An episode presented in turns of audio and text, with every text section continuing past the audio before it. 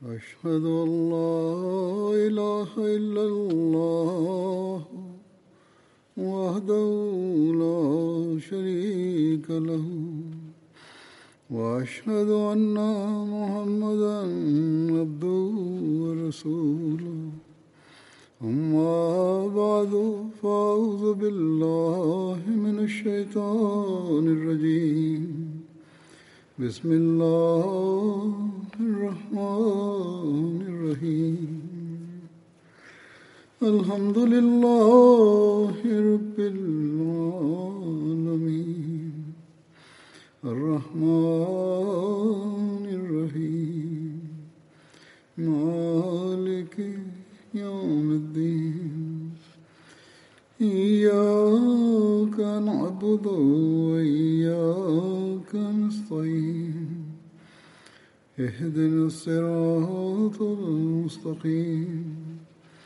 صراط الذين أنعمت عليهم غير المغضوب عليهم ولا الضالين.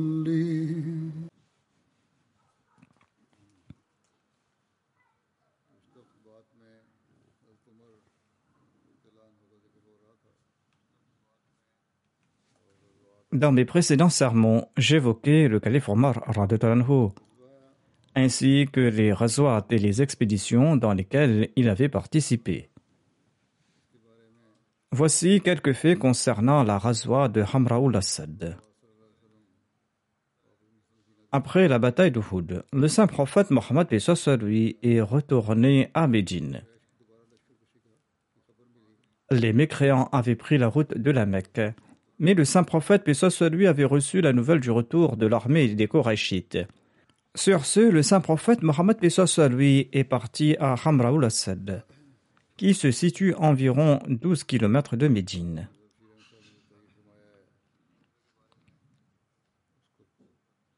Je présente ici une partie des explications de Hazrat Mirza Bashir Ahmad Sab à propos de cette expédition.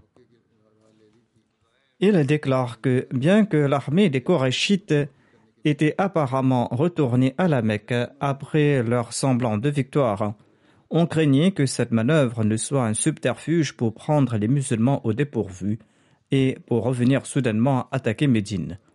Ainsi, cette nuit-là, un arrangement a été fait pour assurer la sécurité à Médine, et les compagnons, paix soit lui, avaient monté la garde toute la nuit à la résidence du saint prophète Mohammed, paix soit. Le lendemain matin, on a découvert que cette appréhension n'était pas une simple spéculation, car avant la Surah de Fajr, le saint prophète, puis lui, avait appris que l'armée des Korachites avait campé à quelques kilomètres de Médine et qu'un débat houleux se déroulait entre les chefs de la Mecque. Il disait pourquoi ne pas profiter de cette victoire pour attaquer Médine. Certains Korachites se moquaient d'autres en disant que vous n'avez pas tué Mohammed vous n'avez pas pris les femmes musulmanes comme esclaves, et vous n'avez pas pris leurs richesses et leurs biens. Au lieu de cela, vous avez eu le dessus sur eux et que quand vous avez eu l'opportunité de les détruire complètement, vous les avez laissés et vous avez fait un demi-tour afin qu'ils puissent reprendre leur force. Il disait Il est encore temps, retournons et attaquons Médine et déracinons les musulmans une fois pour toutes. Il y avait aussi un autre groupe parmi les Korachites qui disait que vous avez eu la victoire. Considérez ceci comme une chance et retournez à la Mecque de peur de perdre notre réputation également et que cette victoire ne se transforme en défaite. En fin de compte, l'opinion des passionnés l'a emporté et les Korachites se sont préparés à retourner à Médine. Quand le saint prophète, paix en a été informé, il a annoncé immédiatement que les musulmans devaient se préparer. Mais il a aussi déclaré qu'à l'exception des combattants ayant participé à Uhud, personne d'autre n'allait partir avec eux. Selon un récit, lorsque le saint prophète, paix a eu la nouvelle des discussions entre les Korachites, il a fait venir Abu Bakr et Omar et il les a informés à propos de la situation. Tous deux lui ont conseillé que les musulmans devaient poursuivre l'ennemi. Ainsi, les guerriers d'Uhud, dont la plupart étaient blessés, ont pensé leurs blessures et ils ont foncé en la compagnie de leur maître. Il est dit qu'en cette occasion, les musulmans sont partis avec autant de joie et de zèle qu'une armée triomphante qui part à la poursuite d'un ennemi. Après avoir parcouru une distance de 12 kilomètres, le saint prophète, paix lui, a atteint Hamra ul-Assad. C'était le soir et le saint prophète, paix lui, a ordonné que le camp soit installé en cet endroit. Il avait aussi ordonné qu'on allume des feux dans différents endroits dans la plaine. Et en un rien de temps, il y avait 500 feux qui ont été allumés dans la plaine de Hamra ul-Assad. Un feu qui faisait trembler le cœur tout spectateur de loin. Très probablement, en cette occasion, un chef idolâtre de la tribu Khuza, nommé Marbad, s'était présenté au saint prophète Mohammed Pesos à lui. Et il a offert ses condoléances au saint prophète Pesos à lui pour ceux qui étaient tombés sur le champ de bataille à Uhud. Ensuite, il a continué son chemin. Le lendemain, lorsqu'il a atteint Arauha, qui est situé à environ 63 km de Médine, il a trouvé l'armée des Korachites qui campait. Les Korachites se préparaient à lancer l'assaut contre Médine. Marbad est parti voir Boussoufian et il lui a dit que souhaitez-vous faire? Par Dieu, je viens de laisser derrière moi l'armée de Mohammed à Hamra ou. Et jamais auparavant je n'ai vu une armée aussi impressionnante. Ils regrettent tellement la défaite à Uhud qu'ils vont vous réduire en cendres à vue. Abu Sufyan et ses compères ont été tellement impressionnés par les commentaires de Marbad qu'ils ont abandonné l'idée de retourner à Médine et ils se sont précipités à la Mecque. Quand le saint prophète Mohammed lui a appris que l'armée des Kourachites s'était enfuie de cette manière, il a remercié Dieu et il a déclaré que la crainte de Dieu a terrassé le cœur des infidèles. Le saint prophète Mohammed lui est resté quelques jours à Hamra ul-Assad. Voici les détails sur la razwa contre les Banu Mustalik. Cette razwa a eu lieu en l'an 5 de l'Égypte au cours du mois de Charban. Cette razwa est aussi connue comme la razwa Moraisi. Hazrat Mirza Bashir Ahmad Sab explique à ce propos L'hostilité des Korachites a commencé à prendre une forme plus dangereuse de jour en jour. Et à travers leur conspiration, ils avaient incité de nombreuses tribus contre l'islam et le fondateur de l'islam. Cependant, leur animosité avait créé une nouvelle menace, dans le sens que les tribus du Hejaz, qui avaient jusqu'à présent entretenu de bonnes relations avec les musulmans, ont commencé à se dresser contre les musulmans en raison des desseins séditieux des Korachites. À cet égard, les Banouk Mustalik, une branche de la célèbre tribu Khuzar, ont pris les devants et ils ont commencé à se mobiliser pour lancer une attaque contre Médine. Leur chef, Harith bin Abidarar, a visité d'autres tribus de la région et il s'est également ligué avec d'autres tribus. Lorsque le saint prophète Mohammed lui a reçu des nouvelles à ce propos, par mesure de précaution, il a envoyé un compagnon nommé Boureda bin Hoseb vers les Banu Muslik afin de recueillir des renseignements à leur propos. Le saint prophète, paix lui, l'a exhorté de revenir rapidement avec des renseignements sur la situation. Lorsque Boureda est arrivé, il a constaté qu'en effet, il avait un grand rassemblement et des préparatifs étaient en cours pour lancer une grande attaque contre Médine. Il est revenu et il a fait part de ses découvertes au saint prophète Mohammed soit lui. Selon sa coutume, à titre présentif, le saint prophète soit lui a exhorté ses compagnons à se diriger vers les habitations des Banu Mustadik. Il y avait un grand nombre de compagnons qui se sont préparés à l'accompagner. En fait, il y avait aussi un grand groupe d'hypocrites qui n'avaient jamais accompagné les musulmans en si grand nombre, ont également accompagné les musulmans. Le saint prophète, paix soit lui, avait laissé derrière lui Abu Zar Rafari, Uzayd bin Haritha comme émir de Médine, et il est parti au nom d'Allah de Médine au cours du mois de Charban en 5 de l'Égypte, Il n'y avait que 30 chevaux dans l'armée musulmane et un nombre plus important de chameaux, et les musulmans voyageaient à tour de rôle sur ces montures. Au cours de ce voyage, les musulmans ont trouvé un espion des mécréants et ils l'ont présenté au saint prophète Mohammed à lui. Lorsque le saint prophète à lui s'est assuré qu'il s'agissait d'un espion, il a tenté de le sonder pour obtenir des informations sur les mécréants, mais l'espion a refusé de donner des informations.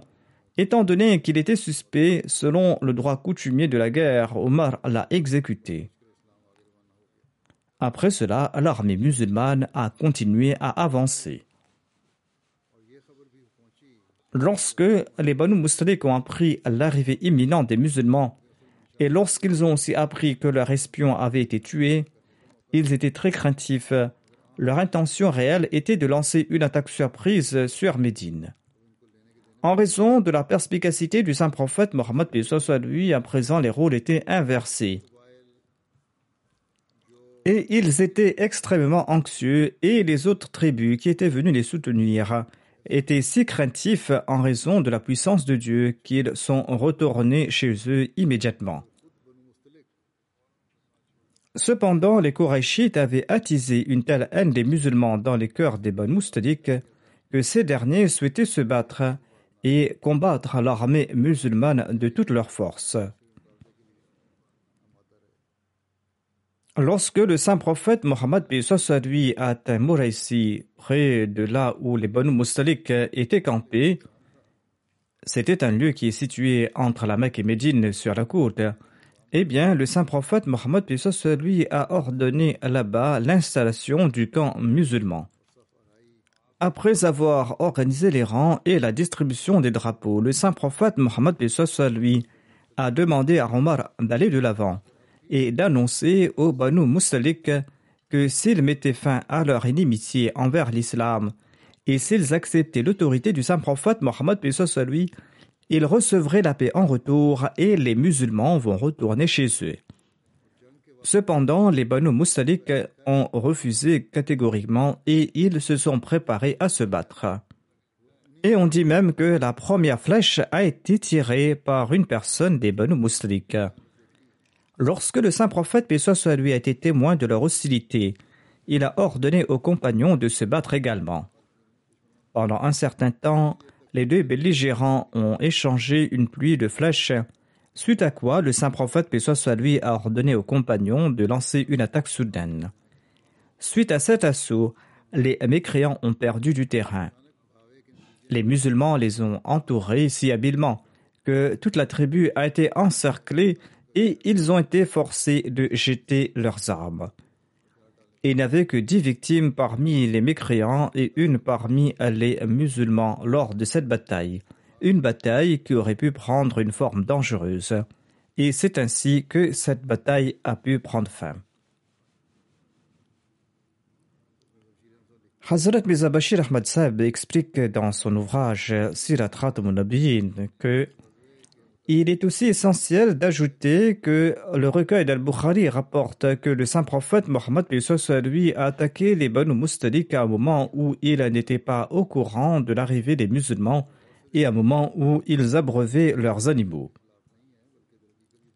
Cependant, si l'on y réfléchit, ce récit n'est pas en contradiction avec le récit des historiens. Au contraire, ces deux récits évoquent deux différents moments c'est-à-dire lorsque l'armée musulmane s'est rapprochée des Banu Mustalik, puisque ces derniers ignoraient que les musulmans s'étaient rapprochés aussi près, même s'ils savaient que l'armée musulmane était sur le point d'arriver, eh bien, ils étaient dans un état de négligence et ils ne s'étaient pas encore organisés. Le récit d'Al-Bukhari fait allusion à cette situation. Cependant, lorsqu'ils ont appris que les musulmans étaient arrivés, eh bien, conformément à leurs préparatifs, ils se sont alignés en bataille et ils se sont préparés à combattre. Les historiens ont fait allusion à ce second état. Et Alama ibn Hajar et d'autres chercheurs ont réconcilié ces deux récits de cette manière. Et cette élucidation semble correcte. Le Sahih Muslim relate un incident qui a eu lieu du retour de la bataille des Banu Musalik. Jabir bin Abdullah relate que nous étions dans une bataille avec le saint prophète Mohammed et un muhajir participant à la bataille des bonnes mousriques a frappé un des ansars dans le dos. L'Ansari a appelé au Ansar et le Muhajir a appelé au Muhajir. C'est-à-dire qu'ils ont tous deux appelé leur peuple à l'aide. L'affaire a été portée à l'attention du saint prophète Mohammed lui qui a déclaré Quelles sont ces voix de l'époque de l'ignorance On lui a dit Ô messager d'Allah, l'un des Muhajirin a frappé un des Ansar dans le dos. Il a déclaré Laissez cela tomber. C'est quelque chose de condamnable. Et ne dites pas de telles bêtises, et ne commencez pas une bagarre pour une petite affaire. Quand Abdullah bin Ubay bin Saloul, qui était présent, a entendu à propos de cet incident, il a déclaré que Muhajir a certes frappé un Ansar dans le dos. Il avait peut-être giflé une ou deux fois. Mais Abdullah bin Ubay a déclaré Par Allah, si nous retournons à Médine, la personne la plus honorable chassera la personne la plus méprisable. Qu'Allah nous en préserve. Omar bin Khattab a déclaré Ô messager d'Allah, permettez-moi de tuer cet hypocrite. L'envoyé d'Allah a déclaré Laisse cela tomber, de peur que les gens commencent à dire que Mohammed tue ses propres compagnons. Les détails de cet incident ont été mentionnés dans l'ouvrage Siratrat Munabiyin.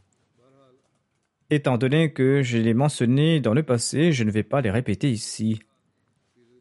Cependant, se référant au dernier jour d'Abdullah bin Ubay bin Saloul, il est dit dans la biographie d'Ibn Hisham que par la suite, Abdullah bin Ubay énonçait de tels propos que son peuple le qualifiait de grand paresseux. Lorsque l'envoyé d'Allah a su à ce propos, il a dit à Omar bin Khattab Si je t'avais permis de le tuer le jour où tu m'en as demandé la permission, eh bien, les gens auraient hoché de la tête et ils auraient condamné cet acte de ma part.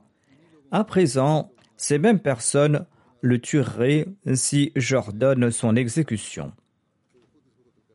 C'est-à-dire ceux qui soutenaient Abdullah bin Ubay bin Saloul dans le passé se sont soulevés contre lui suite à ma patience et en raison de la vérité qui est montée à la surface.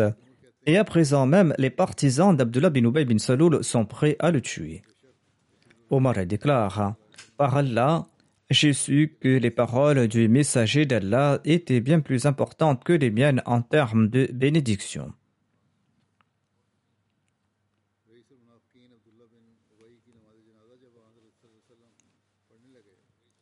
Lorsque l'envoyé d'Allah a offert la prière funéraire d'Abdullah bin Ubay bin Saloul, le chef des hypocrites, Omar a déclaré Allah vous a interdit d'offrir la prière funéraire des hypocrites.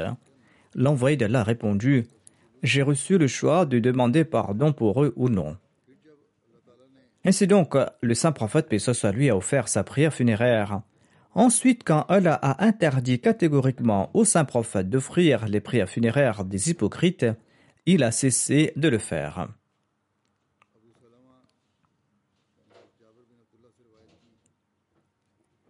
Abu Salama relate de Jabir bin Abdullah qu'Umar bin Khattab est venu après le coucher du soleil le jour de la bataille de Khandak et il a commencé à maudire les mécréants de parmi les Korachites. Il a déclaré au messager d'Allah Je n'ai même pas pu accomplir la prière d'Asr jusqu'au crépuscule.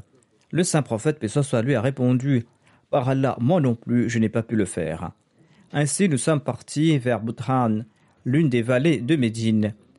L'envoyé d'Allah a fait ses ablutions pour la prière, et nous avons fait les nôtres, et nous avons offert la prière d'Asr après le coucher du soleil. Ensuite, le saint prophète, paix soit lui, a accompli la prière de Maghrib.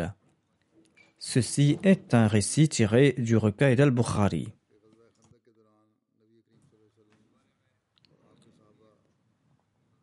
Il y a un débat sur le nombre de prières que le saint prophète Mohammed lui et ses compagnons n'avaient pas pu accomplir à l'heure lors de la bataille du fossé. Il existe divers récits à cet égard. Voici un de ces récits. Jabir relate ceci. Le jour de la bataille du fossé, Omar bin Khattab a commencé à maudire les infidèles et il a déclaré qu'il n'avait pas pu accomplir la prière d'Asr avant le coucher du soleil. Nous sommes partis à Bhuthan et nous avons accompli une prière après le coucher du soleil. Ensuite, il a accompli la prière de Maghrib. Ce récit est tiré d'Al-Bukhari, et selon le premier récit, il est dit que le saint prophète, lui, les avait accompagnés. Ensuite, Ali relate que le saint prophète Mohammed, lui, avait déclaré lors de la bataille du fossé qu'Allah remplisse de feu les maisons et les tombes des mécréants. Ils nous ont tenus occupés et nous n'avons pas pu accomplir la prière du milieu, tant et si bien que le soleil s'est couché. Ce récit d'Ali se trouve aussi dans le recueil d'Al-Bukhari. Le père d'Abu Ubaida bin Abdullah relate ceci. Le jour de la bataille du fossé, les politistes ont empêché le saint prophète, puis d'accomplir quatre prières jusqu'à la tombée de la nuit. Le narrateur déclare que le saint prophète, puis soit lui, a demandé à Bilal de lancer l'appel à la prière. Il l'a fait. Ensuite, il a demandé qu'on fasse du kama. Il a accompli la prière de Zohra. Il a demandé qu'on fasse du kama. Il a accompli la prière d'Asra. Ensuite, le prophète d'Allah a demandé qu'on fasse l'ikama et il a accompli la prière de Maghrib. Ensuite, il a demandé qu'on fasse l'ikama et il a accompli la prière d'Isha. Ce récit est tiré de Musnad Ahmad bin Hanbal. Le Messie premier Islam a déclaré que tous ces récits étaient faibles et il n'a validé qu'un seul de ces récits qui mentionne l'accomplissement de la prière d'Asr dans un délai plus court que d'habitude. En réponse à l'objection soulevée par le pasteur Fatemassi au fait que le saint prophète soit lui aurait accompli quatre prières en retard lors de la bataille du fossé, le Messie premier salam déclare Selon vos insinuations sataniques, quatre prières ont été accomplies en Qadha lorsque les musulmans creusaient la tranchée. Sachez tout d'abord que le mot Qadha a été utilisé. Ô ignorant, Qadha signifie accomplir la prière cela ne signifie pas abandonner la prière. Qada ne signifie pas abandonner la sola. Si une personne abandonne ses solas, on utilise le terme faute. C'est pourquoi j'ai offert une récompense de 5000 roupies dans une annonce pour expliquer que certains imbéciles qui s'opposent à l'islam ne connaissent même pas encore le sens du terme qada. Celui qui ne peut pas utiliser certains mots dans leur contexte ne pourra même pas émettre des critiques sur des subtilités. La réponse à cette insinuation que quatre prières ont été combinées en creusant cette tranchée est ceci. Allah déclare qu'il n'y a pas de contrainte en matière de religion. C'est-à-dire que ces préceptes ne sont pas aussi intransigeants au point de causer la destruction de l'homme. C'est pour cette raison que Dieu enjoint de combiner et de racconcilier les prières en cas de nécessité ou lorsque frappent les valeurs. Mais ici, on ne trouve pas mention de hadith authentique sur le fait de combiner quatre solas. Selon le Fatul Bari, l'exégèse du Sahih al-Bukhari, il est dit que seule la prière d'Asra a été effectuée avec un léger retard. En s'adressant à son adversaire, le Messie premier salam a déclaré que si vous étiez devant moi en ce moment, je vous aurais demandé s'il y a des récits affirmant que quatre solas ont été omises ou pas. Quatre prières peuvent être combinées selon la charia, c'est-à-dire la prière de Zohar et d'Asr, la prière de Maghrib et. Certes, il existe un récit faible, notamment que les solas de Zohar et d'Asr et de Maghrib et ont été faites au même moment mais d'autres hadiths authentiques refutent cela et affirment tout simplement que la prière d'Asr a été faite avec un léger retard. Voici le rôle d'Omar bin Khattab lors du traité de Hudaybiyah.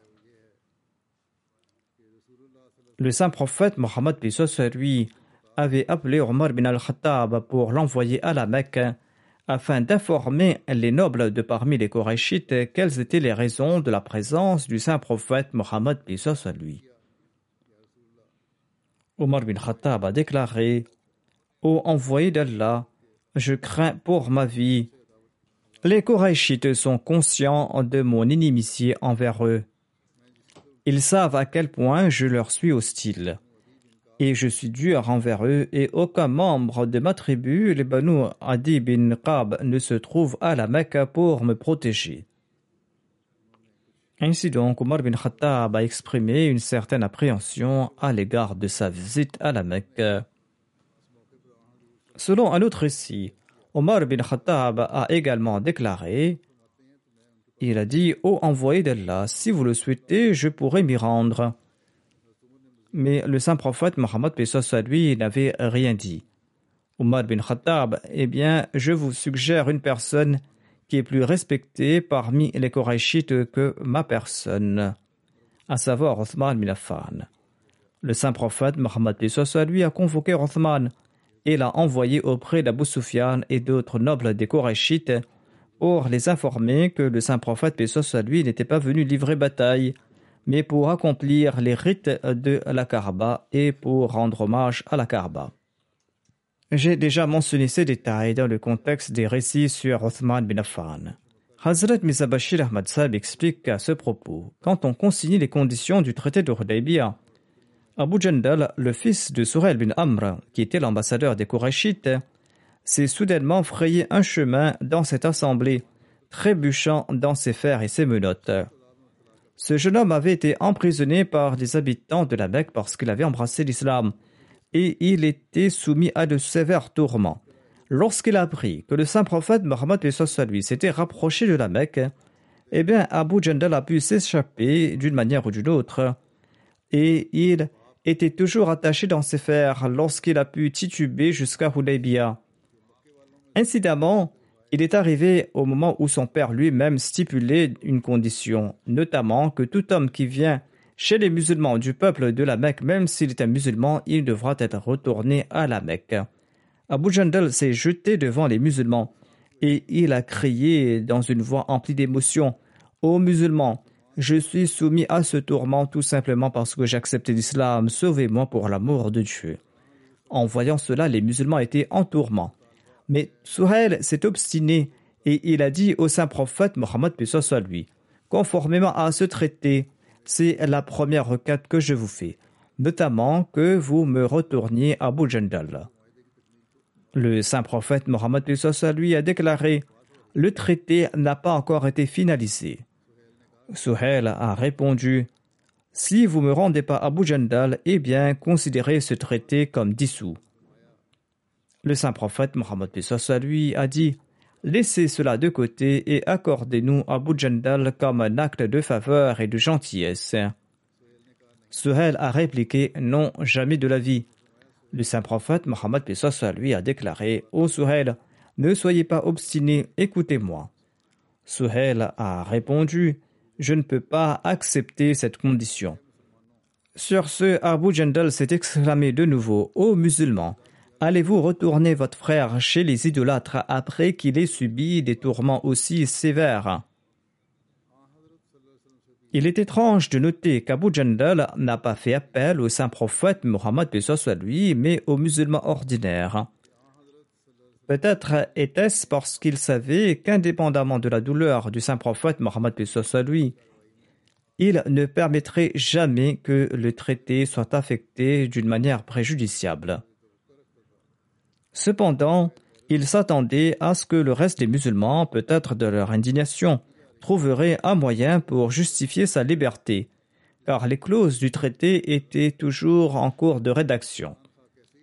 Malgré cela, et indépendamment de l'émotion des musulmans, il leur était impossible de prendre position contre la volonté du saint prophète Mohammed lui. Le saint prophète Mohammed lui est resté silencieux pendant quelque temps.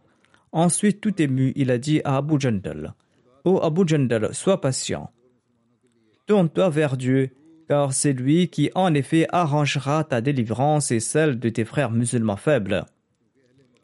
À l'heure actuelle, nous sommes liés par nos circonstances, mais nous avons déjà conclu un accord avec le peuple de la Mecque et nous ne pouvons pas violer ce traité. Les musulmans étaient témoins de cette scène et dans leur indignation religieuse, leurs yeux étaient remplis de rage, mais par respect, ils sont restés silencieux devant le saint prophète Mohammed lui. Omar, quant à lui, ne pouvait plus se maîtriser Il s'est rapproché du saint prophète Mohammed lui et il lui a demandé d'une voix tremblante Est-ce que vous n'êtes pas le messager véridique de Dieu? Le saint prophète a dit Oui, certainement, je le suis. Omar a demandé Est-ce que nous ne suivons pas la vérité? Est-ce que notre ennemi ne suit pas le mensonge? Le saint prophète Mohammed lui a répondu Oui, il en est ainsi.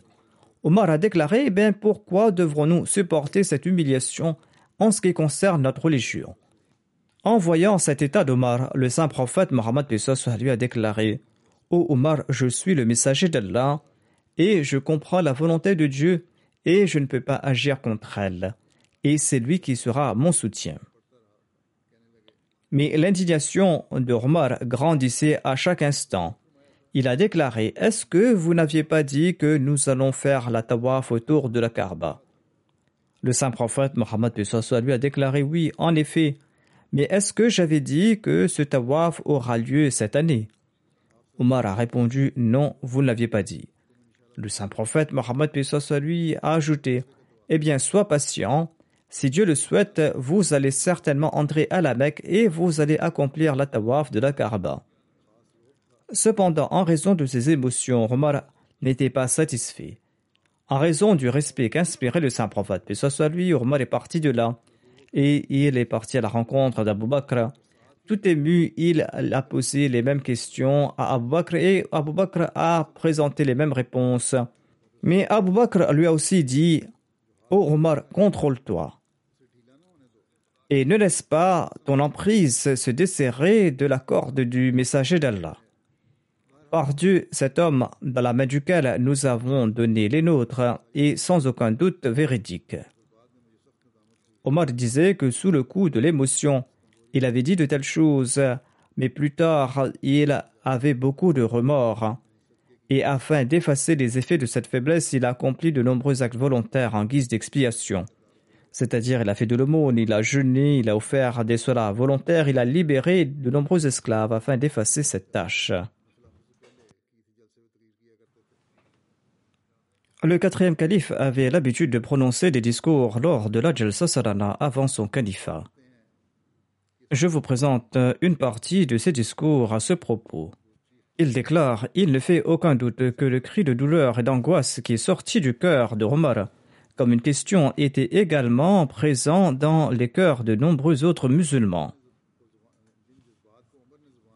Bien qu'il ne fait aucun doute que les émotions que Omar a exprimées dans son discours n'étaient pas seulement les émotions de Omar, mais aussi les émotions des autres. De telles pensées existaient aussi dans des centaines d'autres cœurs. Mais ce courage d'Omar s'est transformé pour lui en une telle erreur qu'il a regretté plus tard. Il a regretté cela pour le restant de ses jours. Il jeûnait beaucoup, il accomplissait de nombreux actes d'adoration, il faisait de nombreuses aumônes et implorait à foison le pardon de Dieu. Mais la soif du remords n'était pas étanchée. L'anxiété de Hudaybiyah était temporaire et très rapidement cette anxiété s'est transformée en sérénité grâce aux bénédictions du ciel. Mais l'anxiété que cette impatience a créée dans le cœur d'Urmar s'est transformée en une anxiété permanente qui ne l'a jamais quitté. Il disait toujours avec regret Je souhaitais ne pas avoir posé cette question au saint prophète Mohammed lui. Plusieurs fois, je pense que sur son lit de mort, lorsqu'il prenait ses derniers souffles, Omar récitait cette prière Ô Seigneur, je ne te demande pas la récompense de mes bonnes actions, mais pardonne-moi uniquement mes péchés. Eh bien, le plus grand péché qu'il avait dans son cœur et qui l'agitait, était l'erreur qu'il aurait commise à Hudaybiyah. Lors de la rédaction du pacte, seul Allah, le dépositaire des secrets du cœur du saint prophète Mohammed lui et son compagnon céleste, connaissait l'état du cœur du saint prophète Mohammed lui suite au désarroi qu'il avait constaté chez les musulmans. Mais les trois phrases simples qui sont sorties de sa langue bénie en réponse à Omar disent beaucoup à ceux qui méditent à ce propos.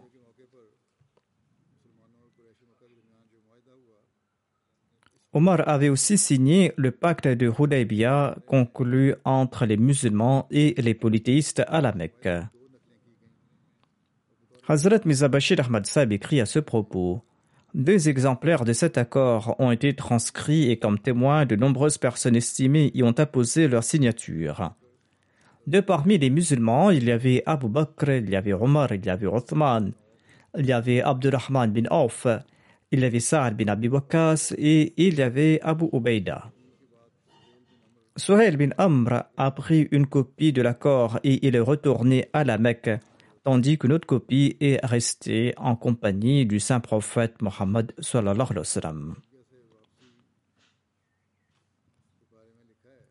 L'ouvrage Sirat Monabin présente ceci à propos du retour après le traité de Hudaybiyah. Il est dit après avoir fait son sacrifice, le saint prophète Mohammed lui a ordonné le retour à Médine. Cela faisait à peu près 20 jours depuis que le saint prophète lui était arrivé à Hudaybiyah. Au cours de son voyage de retour, lorsque le saint prophète a atteint Kira ul-Ghanim près de Ousfan, Ousfan qui est situé à 130 km de Médine, et Kira ul-Ghanim est une vallée située à 12 km de là, il faisait nuit le saint prophète Mohammed lui a fait une annonce et a rassemblé tous ses compagnons. Il a déclaré que cette nuit une sourate m'a été révélée et cette sourate est la chose qui m'est la plus chère au monde. Il s'agit de la sourate al-Fatr et cette sourate se lit ainsi. Inna fatahna laka fathan mubina ليغفر لك الله ما تقدم من ذنبك وما تأخر ويتم نعمته عليك ويهديك صراطا مستقيما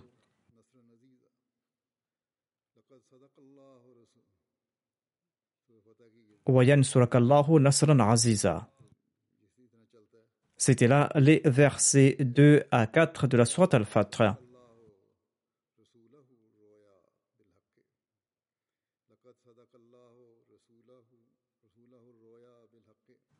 Au verset 28, il est dit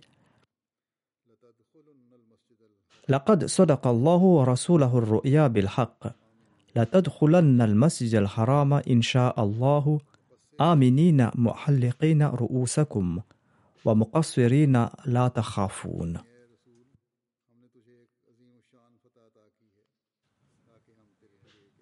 C'est-à-dire, ô messager, nous t'avons en effet accordé une magnifique victoire afin que nous puissions commencer pour toi une ère où le voile du pardon couvrira tes défauts passés et futurs, et afin que Dieu puisse compléter sa faveur sur toi et puisse te mener vers le chemin du succès. Et en effet, Allah t'aidera avec une aide puissante. La vérité est que Dieu a effectivement accompli la vision de son messager. Pour l'instant, si Dieu le veut, vous entrerez dans la maison sacrée en toute sécurité. Certains d'entre vous ayant la tête rasée, et d'autres parmi vous ayant les cheveux coupés courts, et vous n'aurez aucune crainte. En d'autres termes, si vous étiez entré à la Mecque cette année-ci, cela n'aurait pas été une entrée de sécurité, et cela aurait été une entrée qui aurait causé de la guerre et l'effusion de sang.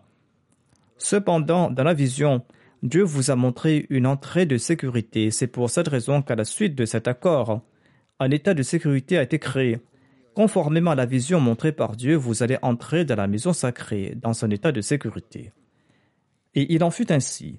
Lorsque le saint prophète a récité ces versets aux compagnons, étant donné que le cœur de certains ressentait encore l'amertume du traité, ils croyaient qu'ils retournaient après un échec alors que Dieu leur donnait la bonne nouvelle de la victoire.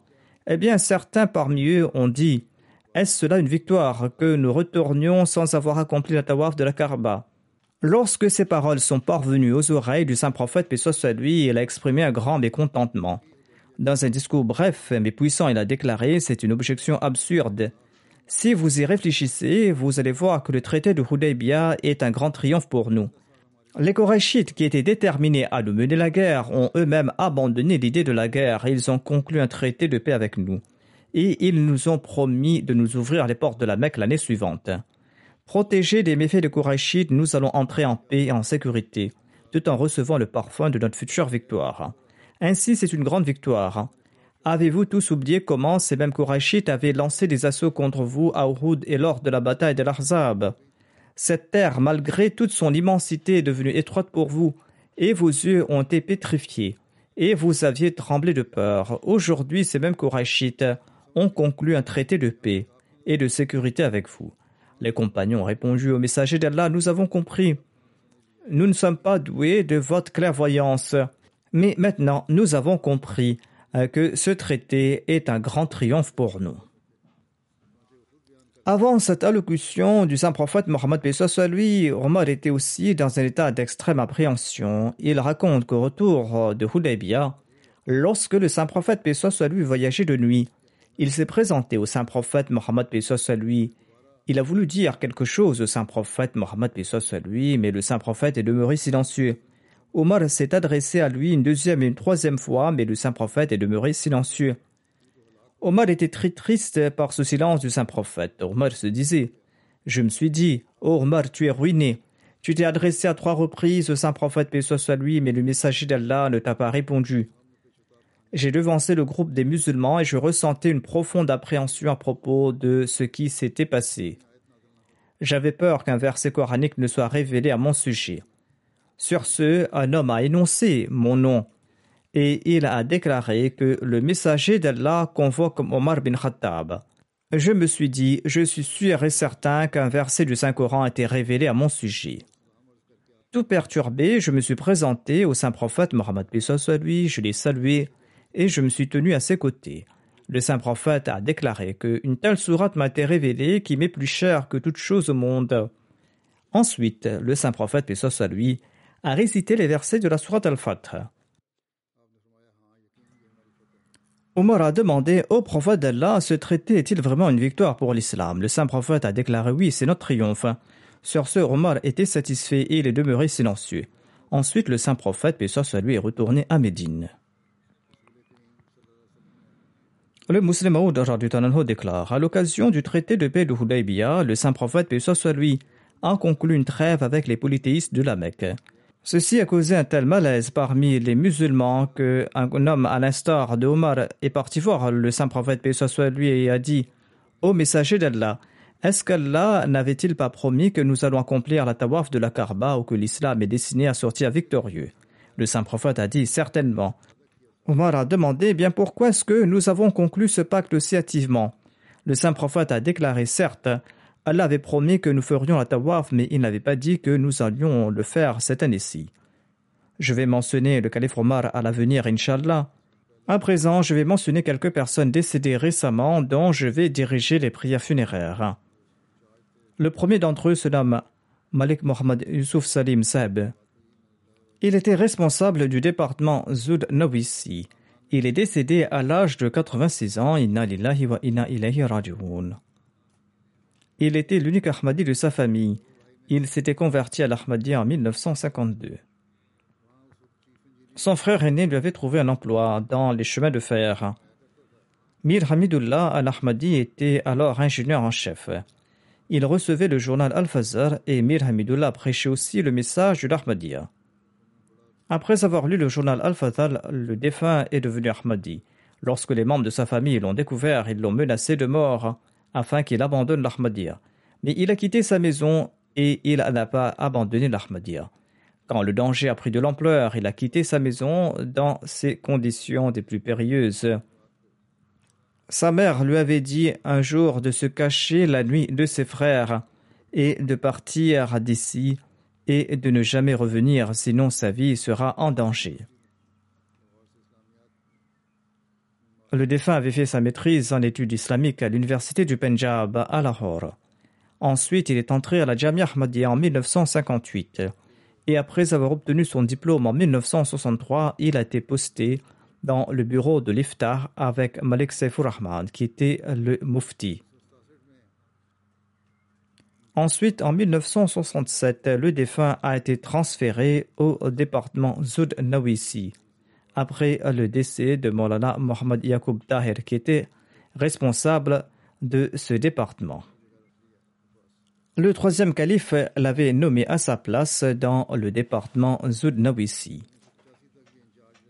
Le défunt était responsable de ce département jusqu'en 1985. Au département Zud Nawisi, il était responsable de la préparation des sermons, des discours, des programmes et des rapports de visite du calife. Feu, le troisième calife, avait participé dans la conférence sur la croix tenue à Londres en 1978. Le défunt avait accompagné le calife et il avait préparé un rapport à ce sujet. Il avait aussi aidé grandement Feu le quatrième calife dans la préparation de la biographie du deuxième calife. Et Feu le quatrième calife avait fait ses éloges à ce propos. Malik Youssouf Salim Saheb, le défunt, avait aussi accompagné le quatrième calife lors de sa tournée en Australie, aux îles Fidji et à Singapour en 1983. Après la migration du quatrième calife, le défunt faisait des copies des cassettes audio des sermons du calife. Il partait dans une maison à Faisalabad pour préparer ses cassettes car il fallait prendre des précautions. Ensuite, il allait rapporter. Le défunt a servi pendant quelques années sur le terrain en tant que missionnaire. Il a pu travailler sur les sermons du quatrième calife au sein de la Tahir Foundation. Il a pu aussi rédiger les actes de l'Ashura au sein du bureau du secrétaire privé. Il a été réemployé après sa retraite. Ensuite, il a cessé de travailler définitivement en 2013 pour cause de maladie. Il s'était marié deux fois. Du premier mariage, il avait une fille. Par la suite, sa femme est décédée. Il avait fait un deuxième mariage. Il a eu deux fils et trois filles de ce deuxième mariage. Sa fille Koutsia Mahmoud Sardar écrit que notre Père a établi une relation entre nous et Allah. Il nous a prodigué de grands conseils à ce sujet. Et il nous enjoignait strictement à accomplir nos prières. Il se mettait en colère quand on priait tardivement et il pleurait beaucoup lors de ses prières de Tarajud. Il avait l'habitude de réciter une partie du Saint-Coran quotidiennement. Même durant sa maladie, il avait l'habitude de demander si c'était l'heure de la prière ou non. Et il était très inquiet à propos de ses prières. Il nous a inculqué l'amour et l'obéissance à l'égard du califat. Il avait un grand amour pour le califat. Il disait que l'obéissance envers le califat est la seule source de toute bénédiction. Il a enduré de grandes épreuves pour la cause de l'Ahmadiyya. Rachid Tayyab, le secrétaire privé adjoint, déclare Mirza Salim Zaeb était responsable du département Zudnawisi lors du troisième califat. Il a pu servir dans ce département pendant longtemps et il avait l'habitude de consigner les discours, les reportages pour le journal Al-Fazr. Et c'était quelqu'un qui était très responsable et très organisé. Son niveau de langue était également très élevé. Comme je l'ai dit, le défunt a eu l'occasion d'accompagner le troisième calife et, le quatrième calife lors de leur tournée en Afrique et en Europe. Il accomplissait son travail avec beaucoup de soin, et il avait l'habitude d'écrire chaque mot soigneusement et attentivement en priant pour qu'il n'y ait aucune différence avec le sens original. Même lorsqu'il a pris sa retraite en 2013, s'il y avait des difficultés à préparer le rapport de l'Ashura, quand on appelait au bureau du secrétaire privé, il s'y rendait immédiatement et il disait toujours qu'il se sentait heureux pour pouvoir servir. J'ai toujours la même idée dans ma tête à propos de sa personne. C'était quelqu'un qui était toujours très calme, il était très passionné pour son travail et il s'était acquitté de son devoir de waqf en toute discrétion. Il n'a pas fait d'exigence et il menait une vie très simple. Qu'Allah lui accorde son pardon et sa grâce et qu'il permette à ses enfants de perpétuer ses bonnes œuvres. Ensuite, la deuxième personne dont je dirigerai la prière funéraire se nomme Shoaib Ahmad Sahib, Wakfi Zindagi. Il était le fils de Bashir Ahmad Sahib Kala Afghana, un de Kadian. Il est décédé à l'âge de 56 ans. Inna lillahi wa inna. Le défunt a commencé à servir la communauté à partir de 1987. Il a servi dans différents départements de l'Anjuman Ahmadiyya il a servi en tant que travailleur, en tant qu'officier, en tant que nazir. Il était responsable du bureau Oulia de Nazir Betulma de Nazim Mokfejadid, Nazim Mal, officier de la Jalsa Sarana et Sada de la Khuddam Ahmadiyya en Inde. Il a servi pendant plus de 33 ans. Il était lui aussi très régulier dans ses actes d'adoration. Il accomplissait régulièrement ses prières de tahajjud et ses prières nawafil. Et il faisait montre d'un haut niveau d'obéissance envers le califat. Il disait toujours qu'il faut appliquer immédiatement toute directive reçue du calife. Il avait une grande connaissance du Saint-Coran et des écrits du Messie premier d'Islam et des califes de la communauté. Il possédait une grande connaissance religieuse et maîtrisait tous les sujets. C'était quelqu'un de très jovial et de très sociable. Il aimait les gens appartenant à toutes les classes de la société et il prenait grand soin des nécessiteux et de ses subordonnés. À Kadian, toute personne a fait ses éloges. Il est très très courageux, il était reconnaissant. Le défunt faisait partie du système l'Wasiya. Il laisse derrière lui son épouse et ses deux fils. Il était le beau-fils de Jalal Nayar, le président de la Sadar Anjuman Ahmadiyya de Kadian. Rafik Beg, qui supervise la Baitul Mal Ahmad de Kadian, écrit à son propos que j'ai eu l'opportunité de travailler avec le défunt pendant 18 ans à ses côtés au sein de la Khuddam Ahmadiyya de l'Inde et dans le bureau de la Jalsa Il inspirait les gens qui travaillent avec lui par son exemple. Lors des jours de la Jalsa il travaillait dans le bureau jusqu'à 3 4 heures du matin et il se souciait du confort des invités. S'il voyait une lacune, il corrigeait immédiatement cette lacune. Il enjoignait toujours aux autres de s'occuper au mieux des invités du Messie premier Salam. Si jamais un bénévole se comportait mal envers les invités, il s'excusait en personne auprès des invités. Son beau-frère a également écrit que le défunt avait l'habitude de dire qu'il ne haïssait personne. Un inspecteur de la Wakalat Mal Tahrik écrit à son sujet que nous avions fait une tournée de 75 jours pour visiter les provinces de l'Inde, au Kerala et dans le Tamil Nadu. Et durant cette tournée, je suis tombé malade et le défunt s'était occupé de moi tel un parent. Qu'Allah fasse preuve de pardon et de miséricorde à l'égard du défunt, qu'il accorde la patience à son épouse et à ses enfants, et qu'il leur permette de perpétuer ses bonnes œuvres. Ensuite, je vais diriger la prière funéraire de Maksoud Ahmad Batti, qui servait comme missionnaire de la communauté acadienne.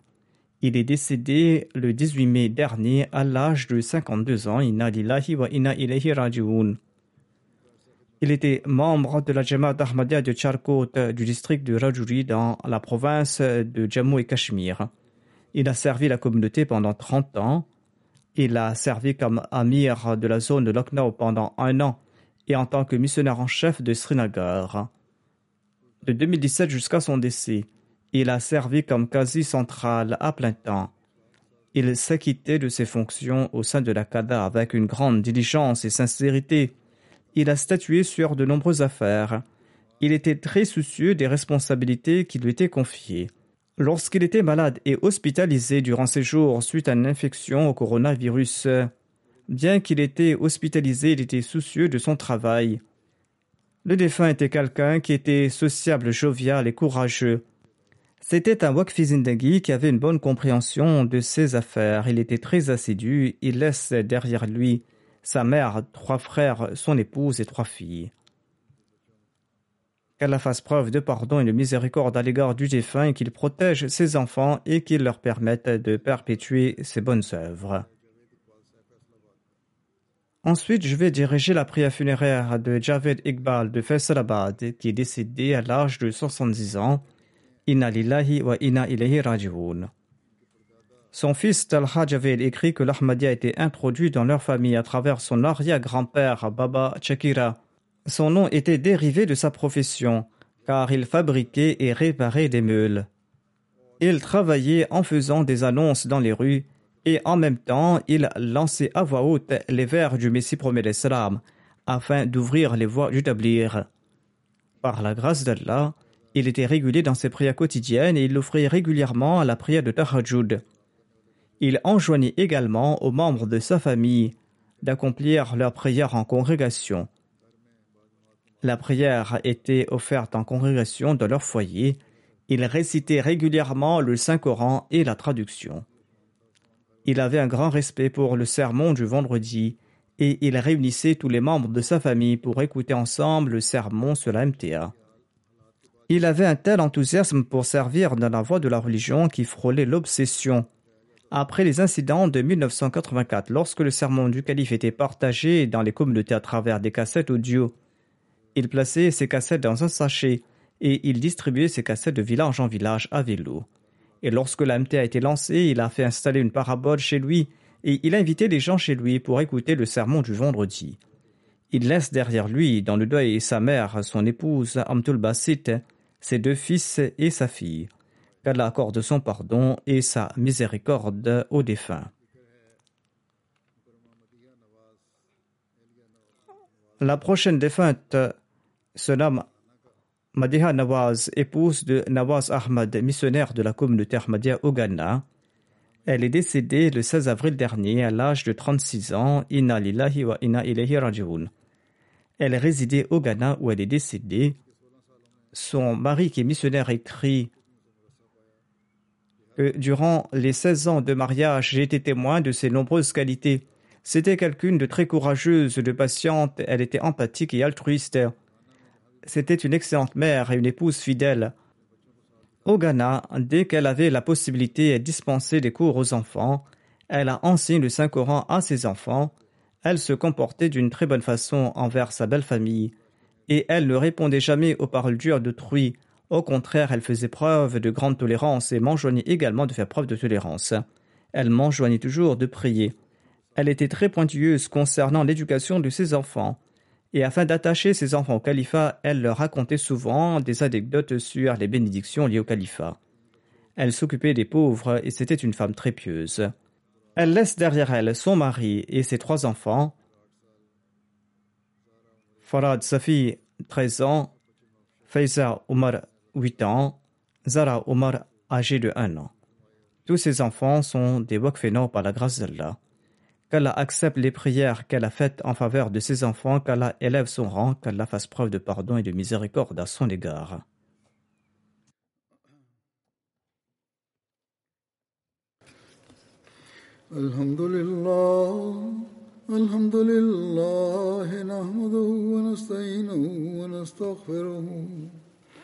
Bihi wa natawakkalu alayhi ونعوذ بالله من شرور أنفسنا ومن سيئات أعمالنا. من يهده الله فلا مضل له ومن يضلل فلا هادي له. ونشهد أن لا إله إلا الله ونشهد أن محمدا عبده ورسوله. عباد الله رحمكم الله.